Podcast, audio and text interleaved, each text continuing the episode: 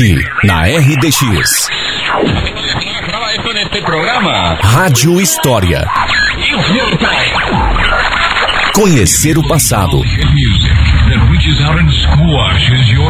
Para entender o presente.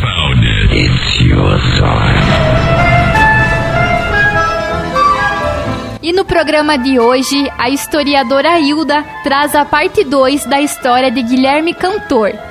Embarque conosco nessa experiência musical.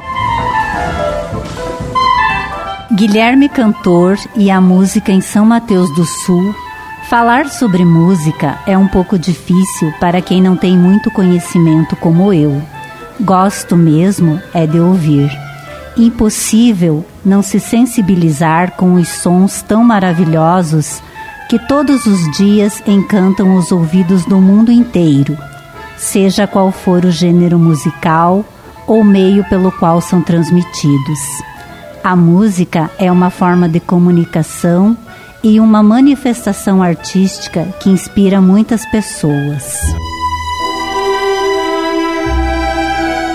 Caminhava eu tranquilamente por aquelas ruas estreitas, olhando com certa nostalgia um conhecido aqui, outro ali, alguns que nunca ouvi falar, sobrenomes de famílias tão tradicionais da nossa cidade e as datas.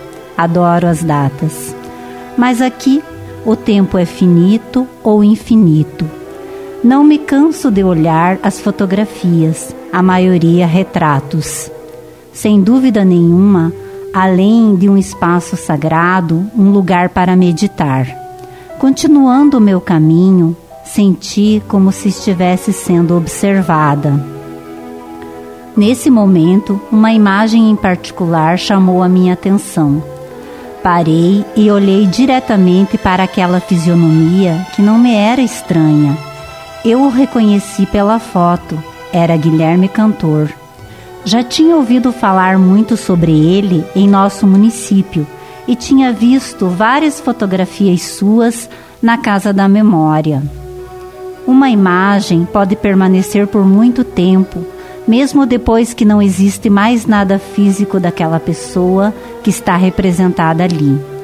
Claro que eu o conhecia um pouco, de certa forma, Ali na minha frente estava uma fotografia do cidadão são mateuense Guilherme Cantor, pioneiro dos transportes coletivos, como já contei em um programa passado no Rádio História, mas também um grande músico da nossa cidade.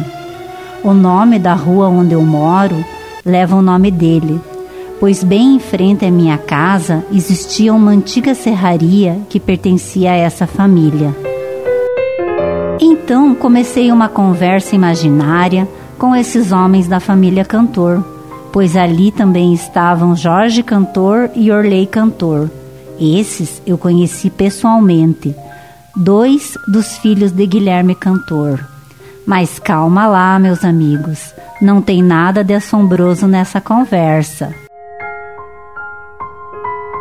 Foi dessa forma que eu resolvi contar mais uma história da cidade por meio das lápides, das capelas, das inscrições, através desse lugar silencioso onde se encontram os antigos de São Mateus do Sul, inspirando-me a olhar as fotografias que descansam por lá, perpetuando a imagem de tanta gente. Sendo um espaço de memória que conta um pouco sobre a história do nosso município, lembramos de alguns. Guilherme Cantor, por exemplo, é uma dessas pessoas. Assim foi que comecei a minha conversa com quem já não está mais aqui, Guilherme Cantor e seus dois filhos, Jorge e Orley. O historiador, amigos ouvintes, conversa com quem já deixou essa vida porque faz perguntas para as fontes históricas e assim vai conseguindo algumas respostas essa é a maneira de construir a história. Esse é o nosso ofício: conhecer o passado para entender o presente. Eu guardo na lembrança os dois filhos de Guilherme Cantor, já com uma certa idade.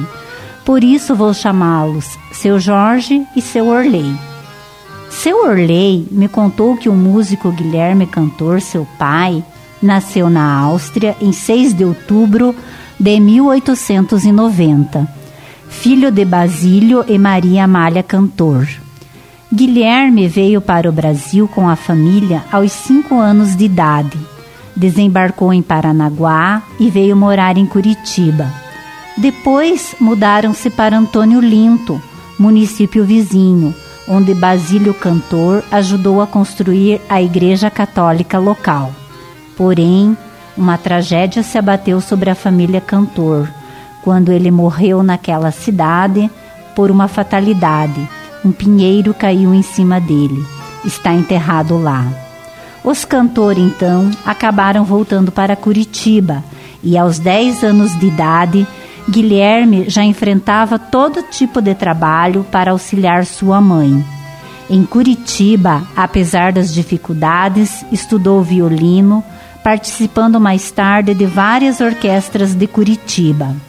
Inclusive, um de seus professores foi o renomado músico parnanguara Eugênio do Rosário.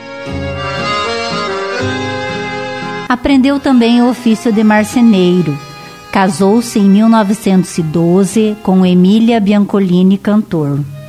Ainda como marceneiro, mudou-se para Campo Largo, trabalhando nesse ofício durante o dia e à noite tocava violino em festas, bailes, casamentos. Adulto, casado, já um pai de família, Guilherme Cantor chegou em São Mateus do Sul por volta de 1920. Além de ter trabalhado em várias atividades aqui em nossa cidade, foi músico até o final da sua vida. Compôs músicas e a valsa Emília é de sua autoria, fez em homenagem à sua esposa. Também foi maestro. Foi então que conversei com seu Jorge Cantor e que muitas pessoas conheceram, porque tocava violino e bandolim como seu pai Guilherme. Ele também montou um grupo de serestas aqui em São Mateus do Sul. Foi ele quem me contou, através de um texto escrito há muito tempo atrás, como era a vida social aqui em nossa cidade, principalmente os divertimentos e a música. Mas isso bem antigamente, quando a parte mais baixa da cidade ainda era chamada de São Mateus Velho. Alguém lembra disso? A vida social da cidade incluía alguns clubes, os esportes, festas religiosas, o cinema, uma orquestra municipal sempre presente nas solenidades e muitos conjuntos musicais. Era muito comum ter alguém na família que tocasse um instrumento, pois o rádio só chegou algum tempo depois e não era acessível, pois custava muito caro no início. À noite, era comum as famílias reunirem-se para ouvir música. A vida social da cidade incluía alguns clubes, os esportes, festas religiosas, o cinema, uma orquestra municipal sempre presente nas solenidades e muitos conjuntos musicais. Era muito comum ter alguém na família que tocasse um instrumento pois o rádio só chegou algum tempo depois e não era acessível, pois custava muito caro no início. À noite, era comum as famílias reunirem-se para ouvir música.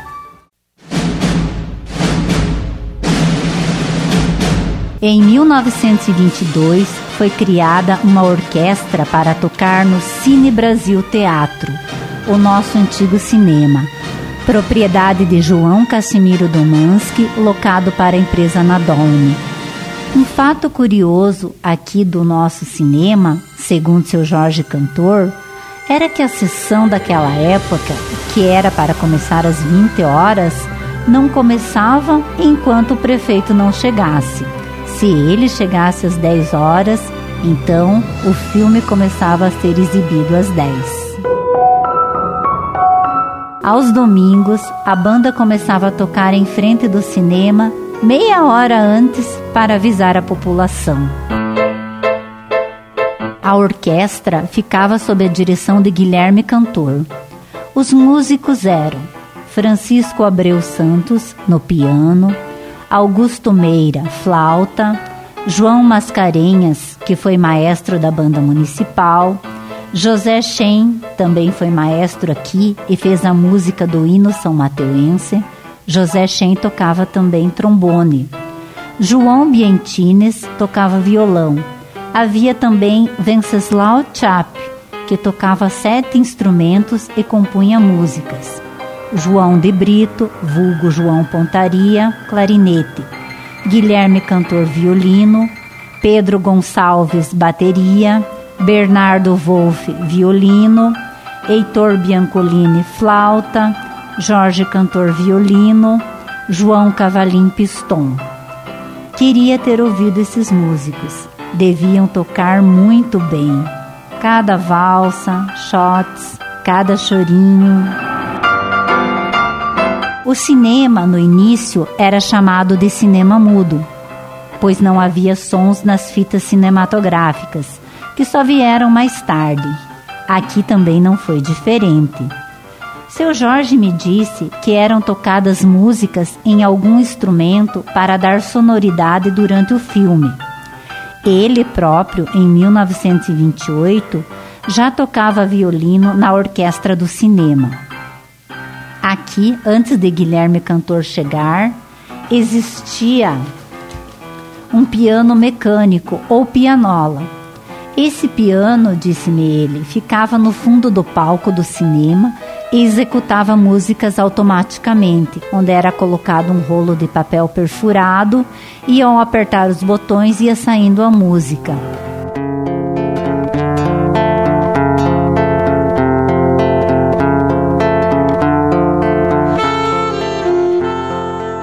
Seu Jorge ainda acrescentou que certa vez ele contou 54 pianos só na cidade. Um deles estava na casa de Guilherme Cantor. Quase todos por aqui tocavam algum instrumento musical.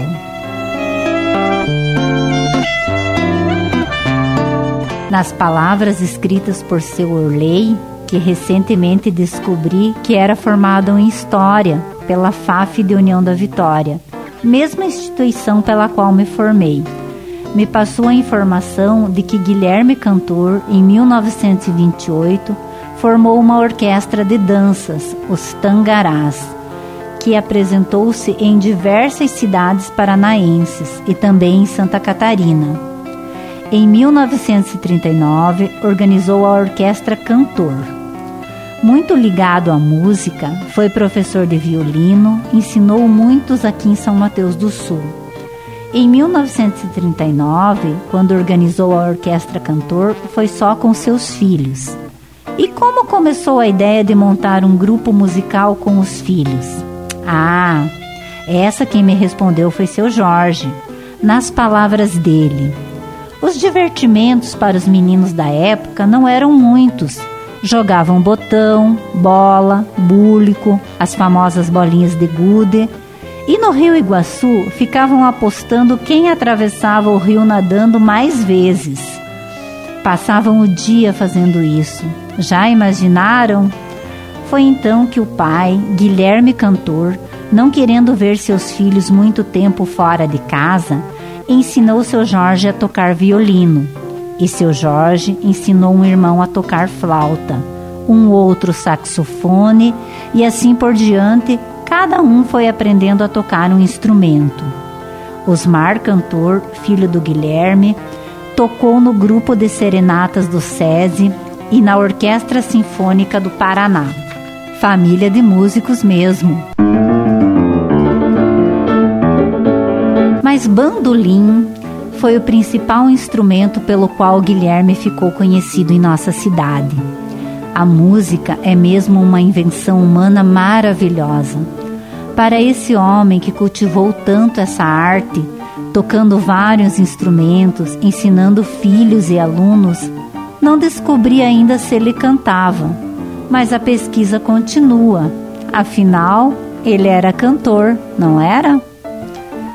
Se porventura um dia desses alguém me ver falando sozinha no cemitério, não se preocupe, com toda certeza estarei bem. Apenas conversando com os antigos de São Mateus do Sul, como me disse um amigo meu.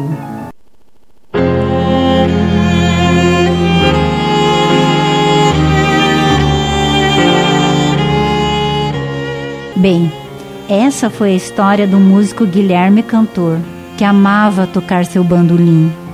Em 1972, por ocasião do quinto encontro de conjuntos de serenata do Paraná, promovido pelo SESI e realizado em São Mateus do Sul, houve uma apresentação emocionante com oito conjuntos de serenatas de diversos lugares no Clube Ideal São Mateuense. Guilherme Cantor, que faleceu em 1956, recebeu então uma homenagem póstuma especial do SESI. No seu túmulo, uma placa de bronze com o seu epitáfio. Ao maestro Guilherme Cantor, uma homenagem do SESI e dos conjuntos de serenatas do Paraná. São Mateus do Sul, 16 de setembro de 1972. Bravo, maestro!